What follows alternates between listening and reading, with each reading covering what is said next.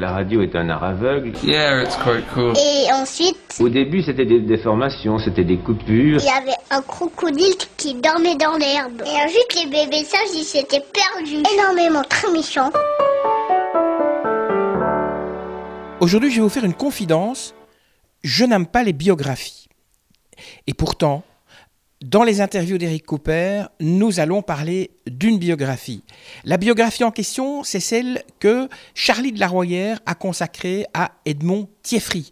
Edmond Thieffry, bien sûr, cet aviateur belge euh, que l'on connaît peut-être mal et grâce à cette biographie, on va la connaître mieux.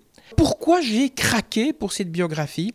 Eh bien parce que son auteur, donc Charlie de la Royère, a eu l'inspiration de reproduire la correspondance produite par Edmond Thieffry et adressée à différentes personnes. Et grâce à cette reproduction de correspondance, eh bien, on peut se plonger soi-même dans la, vie d'Edmond Thieffry, je dirais presque sans tenir compte du texte de Charlie de la Royère. Mais attention, ça ne veut pas dire pour ça que vous ne devez pas aussi lire le texte de Charlie de la Royère. Alors on le rappelle, hein, l'auteur Charlie de la Royère est responsable de la bibliothèque et du centre de documentation de la section R au musée royal de l'armée et de l'histoire militaire au cinquantenaire à Bruxelles. Alors ce livre est édité aux éditions Pat H et a été produit avec l'aimable soutien de la SAPCA, donc de la Société anonyme belge de construction aéronautique. Alors tout de suite, eh bien, je vous propose peut-être de céder le micro à Charlie de la Royère et je lui ai demandé qu'est-ce qui vous a en fait inspiré pour écrire le tome 1 de cette biographie consacrée à Edmond Thieffry. Mais c'est justement parce que j'ai rencontré le petit-fils d'Edmond Thieffry et qu'il m'a proposé de, voir un peu les archives qu'ils avaient conservées dans la famille.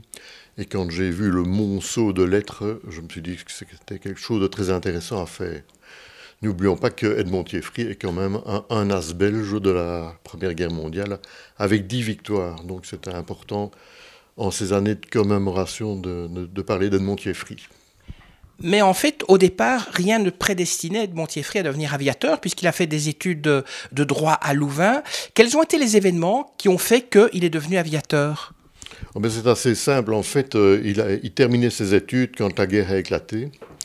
Et alors, euh, il s'est engagé dans l'infanterie. Et puis, euh, c'est un peu par hasard, en fait, qu'il est arrivé à l'aviation. En fait, c'est un peu le hasard parce que après la prise d'Anvers, il s'est échappé et le- les seuls endroits encore libres en Belgique, c'était la côte qui était bordée de, de petits aérodromes.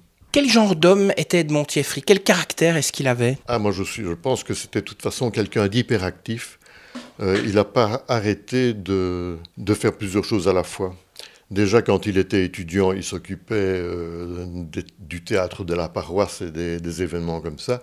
Une fois qu'il était pilote engagé à l'armée, il continuait à, à être euh, avocat au conseil de guerre. Donc, il n'a pas arrêté une seconde. Les combats aériens, on va un petit peu en parler parce que je suppose qu'en 14-18, c'est assez différent d'aujourd'hui. L'humain avait probablement en 14-18 plus d'importance qu'aujourd'hui où tout est électronique. Oui, probablement, mais il y a une chose qui comptait très fort dans les combats aériens, c'était la météo. Donc ils attendaient des heures avant de pouvoir voler. Et alors il y a une particularité, ce que j'ai vu avec Edmond Thieffry, mais avec les autres As, en fait, les As belges, il y en a sept, et c'est des gens qui n'arrêtent pas de voler. Dès qu'il y a une possibilité de voler, ils volent. Tandis que dans l'aviation, il y a d'autres pilotes que Edmond Thieffry traite de planquer, qui en, qui en fait volent le moins possible, parce que les aviateurs étaient quand même très bien servis par rapport aux gens qui étaient dans les tranchées, des choses comme ça. Quand un avion, on, on parle de, on, on est en 14-18, est touché, le pilote n'a aucune chance d'en réchapper en fait, euh, contrairement aujourd'hui où il peut toujours s'éjecter et il a un parachute. Oui, oui, c'est ça, il n'y avait pas de parachute. Par contre, bon, les, les avions volaient à très basse, très basse altitude et très, très basse vitesse aussi. Donc ça compensait un petit peu. Mais effectivement, quand on atterrit dans des terrains labourés, euh, euh, bombardés, et tout, il y, a- il y a- il y a toujours des risques et il y a eu effectivement beaucoup de victimes. vous nous parlez un peu de l'épisode où, euh, survolant la capitale, donc Bruxelles, qui était occupée par les Allemands, il lâche des drapeaux belges à différents endroits? Oui, absolument. C'est très important pour Edmond Thieffry, parce qu'avant ça, il était euh, pilote de bombardier et il a fait beaucoup de casse. Il n'avait pas confiance en lui. Et puis tout à coup, il a reçu un chasseur, et c'est avec ce chasseur qu'il a, a décollé des Moers, donc près de la côte belge, et il est allé jeter quelques drapeaux sur, euh, sur sa commune, en fait. Et quand il est revenu après cet exploit, eh bien, il a eu énormément de confiance en lui. Donc ça a vraiment changé sa vie, parce qu'après, il est devenu un excellent pilote et un, futur as. Et ces drapeaux, est-ce qu'il y en a encore qui, existent? Il y a encore un drapeau qui existe et qui est gardé par la commune euh, des Verts. C'est celui qui était destiné à sa fiancée. Donc il a, il a lancé ça au-dessus de la maison de sa fiancée. Thierry, c'est aussi le premier aviateur belge à avoir une double victoire, puisque dans un combat, euh, il a abattu deux avions allemands. Oui, absolument. Comme ça, il a, il a, été, il a été très connu à l'étranger aussi. Et ça lui a valu euh, évidemment des décorations comme vous dites, hein, il est hyperactif, il a la bougeotte puisqu'il a fait six tentatives d'évasion. Ça veut dire qu'il s'est fait capturer à un certain moment par, les Allemands? Oui, oui. Mais d'abord, même avant d'être aviateur, il, a été capturé par les Hollandais puisqu'il a, il fui la Belgique à ce moment-là. Et puis, euh, c'est son dernier vol euh, comme pilote militaire. Euh, il a été abattu par un Allemand dans les lignes allemandes. Donc là, il a été prisonnier en Allemagne quand on parle de la guerre 14-18, on pense aux tranchées, même lorsqu'on voit des, reportages à la TV. Pourquoi est-ce qu'on parle si peu de l'aviation belge, en fait, de 14-18 Mais Parce que déjà, ils étaient, ils étaient peu nombreux. Hein. Et c'est vrai qu'en euh, France aussi, hein, les, fantassins euh, étaient privilégiés par rapport aux aviateurs. Je ne sais pas pourquoi, à mon avis, il y a une question de jalousie, parce que c'est vrai que euh, les aviateurs étaient beaucoup plus confortablement installés qu'évidemment les gens dans les tranchées. À la fin de la guerre, il reste dans l'aviation, et là aussi, on raconte un peu ce qu'il a fait? Après la guerre, oui. Euh, ben, il, a, il a recommencé sa fonction d'avocat. Et puis visiblement, il avait la bougeotte, donc il a, il a réalisé, enfin il a établi un projet de faire le premier vol euh, Bruxelles-Kinshasa. En fait, euh, la Sabena avait prévu d'utiliser six avions Henley Page pour le, les vols intérieurs au Congo belge. Et Edmond Thieffry a trouvé ridicule d'envoyer tous ces avions par bateau et les remonter sur place. Donc, il a demandé l'autorisation de pouvoir faire le vol euh, directement de Belgique au Congo. Et à l'époque, le vol prenait combien de jours? Mais ça prenait une dizaine de jours probablement. Mais lui, évidemment, c'était un vol expérimental qui a duré 25 jours. Et il s'arrêtait à toutes les étapes et il était reçu par les Français. Donc il y avait, il y avait beaucoup de réunions et c'était aussi un vol d'études, bien entendu. Dans la biographie que vous avez écrite sur Edmond Thieffry, on voit qu'il y a beaucoup de, correspondances. Pourquoi avoir choisi justement de, dévoiler la correspondance d'Edmond Thieffry? Ah, mais parce que ça, ça dévoile en même temps l'atmosphère qu'il y avait entre les pilotes. Bon, la plupart des correspondances étaient avec sa marraine de guerre, comme on dit. C'était une, dame qui habitait Paris. Donc là, il y a eu énormément de correspondances. Et puis avec euh, Valentin Briffaut, qui était un de ses amis, euh, qui était belge, mais qui a piloté dans les escadrilles françaises. Il n'arrête pas, à Étampes notamment.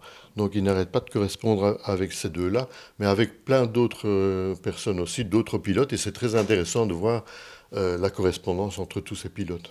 Alors en fait, on, connaît mal les héros belges.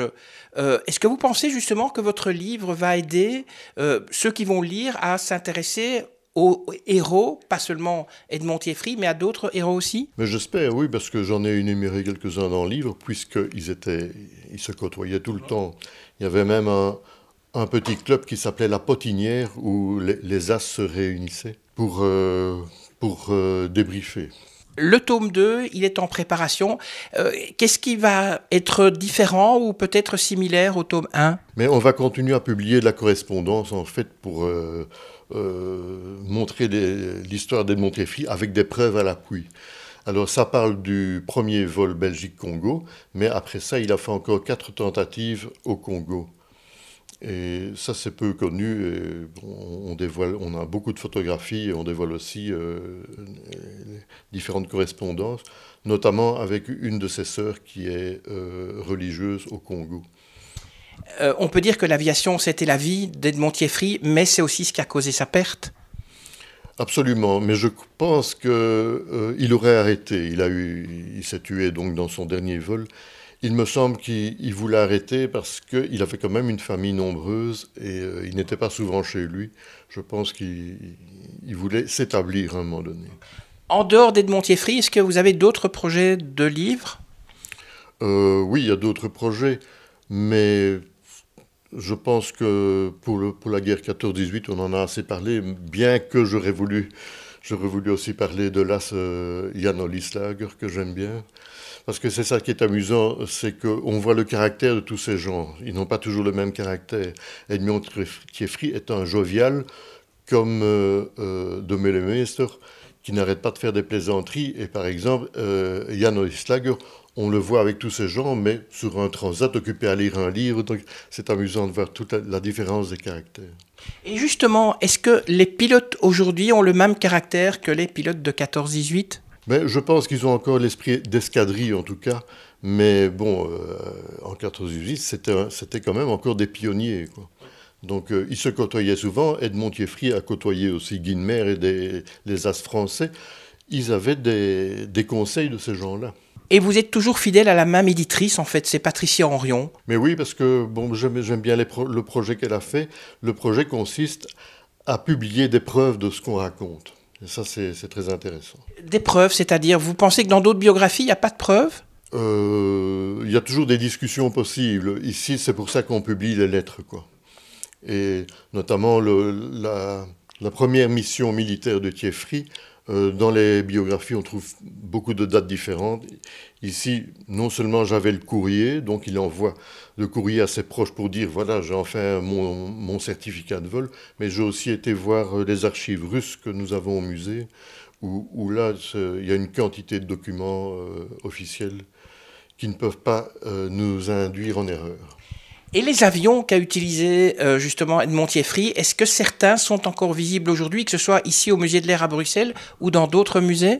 Oui, à Bruxelles, nous avons euh, son, le, SPAT qu'il a utilisé, et, enfin, c'est pas l'exemplaire qu'il a utilisé, mais le SPAT qu'il a piloté, et le Newport. Ça y est, c'est fini.